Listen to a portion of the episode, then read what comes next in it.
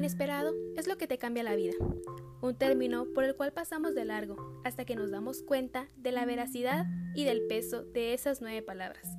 Hola, yo soy Rocío Rojas y bienvenidos al primer episodio de Construyendo Vidas Encerradas. Seguramente te preguntarás, ¿y este título por qué?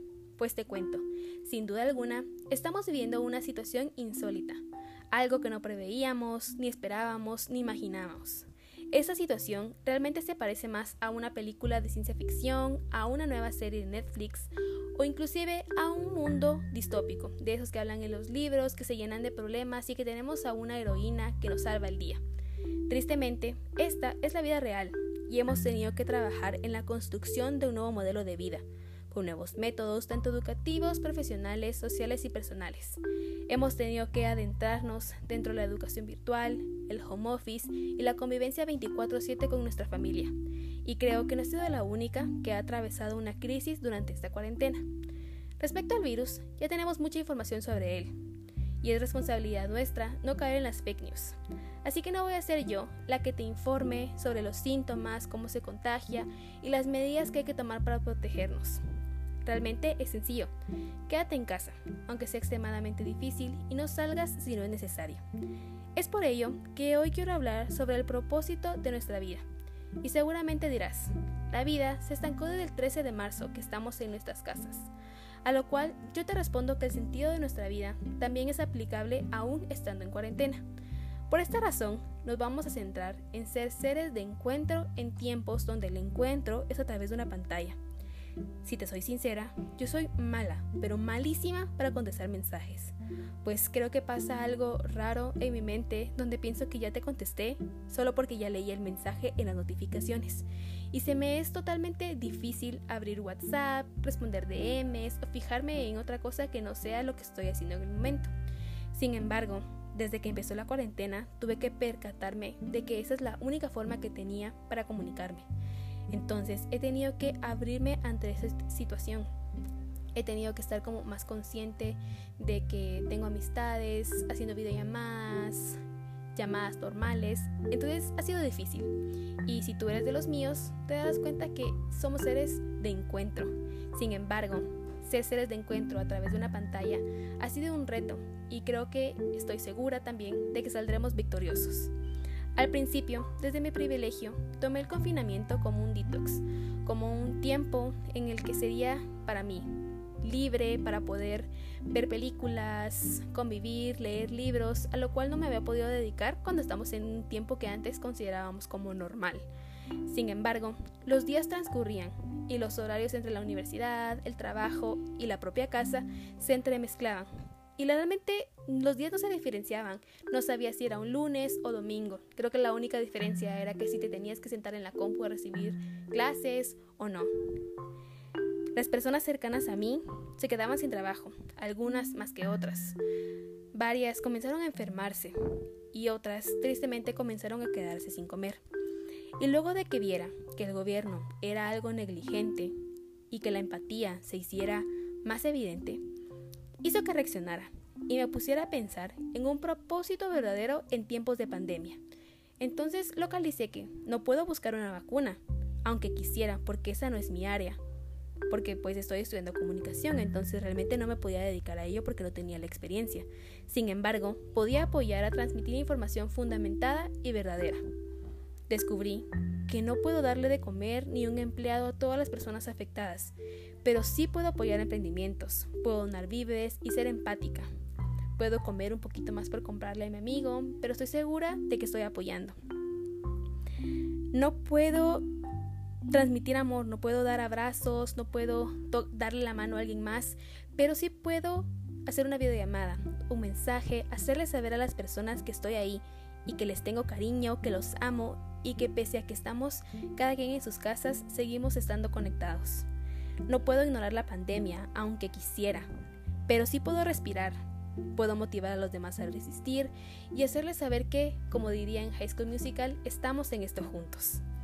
Hay tantas cosas que podemos hacer desde nuestras casas, que esa es la verdadera construcción que los seres humanos podemos tener. Podemos dejar de lado nuestro egoísmo, dejar de lado nuestra soberbia, dejar nuestra burbuja y sentir empatía, utilizar nuestra libertad de una forma consciente, ayudando a los demás, y no dejarnos vencer por las circunstancias que se nos presenten. Definitivamente es difícil tener que acoplarlos a una nueva modalidad, a que la mascarilla pues no nos deja respirar, a que quisiéramos irnos de fiesta, quisiéramos celebrar nuestro cumpleaños, quisiéramos ir a las graduaciones, de todo quisiéramos hacer. Pero tristemente la situación se nos presentó y realmente yo siempre decía que quería ser parte de un evento histórico, pero sin duda este no era el tipo de momento histórico que esperaba. Sin embargo, tenemos que aprender a acoplarlos a lo que nos presenta y a trabajar duro para que podamos decir un día salimos y recordar esto como algo amargo que sin duda alguna nos dejó un verdadero aprendizaje. Ok, entonces luego de este gran speech que me acabo de aventar, te voy a invitar a que publiques una historia, a que compartas un tweet, a que pongas un estado, a que hagas lo que tú quieres pero habla sobre el agradecimiento que te tienes a ti mismo. Dentro de la pandemia seguramente has descubierto habilidades dentro de ti que no esperabas. A que si puedes dormir por mucho tiempo, a que tanto puedes comer, a que tanto puedes pasar hablando por teléfono con alguien. Sin duda alguna ha sido un tiempo de aprendizaje total y creo que no hay nadie que pueda decir que no ha aprendido nada, porque sin duda, al menos dentro de mí, he aprendido a a cocinar bastante. A mí me gustaba la cocina, pero creo que cocinamos más cuando tenemos esa responsabilidad. Hemos tenido que acoplarnos a buscar formas de mantener eh, entretenidos a nuestros hermanos pequeños, a cuidar de nuestra familia, a hacerles saber que estamos ahí. Y creo que ese es el reto. Y creo que ahí es cuando encontramos el sentido de nuestra vida.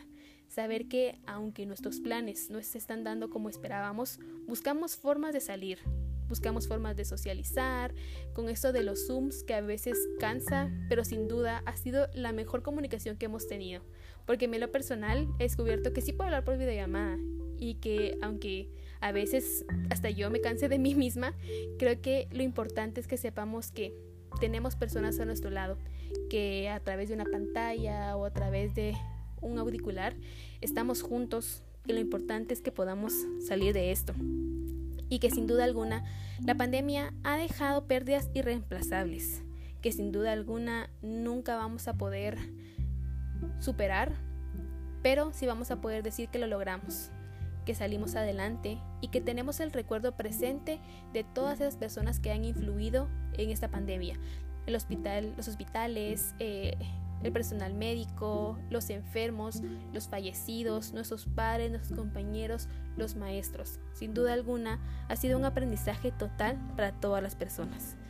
Y aunque nos haya provocado estrés o cambios bruscos, nos han hecho crecer, nos han permitido estar conscientes de no planear tanto la vida, que la vida cambia en cualquier minuto y que esas cosas inesperadas que aunque siempre queremos siempre que sean buenas inclusive aunque sean un poquito malas y aunque sean un poquito amargas, nos cambian la vida y a veces esos cambios son buenos.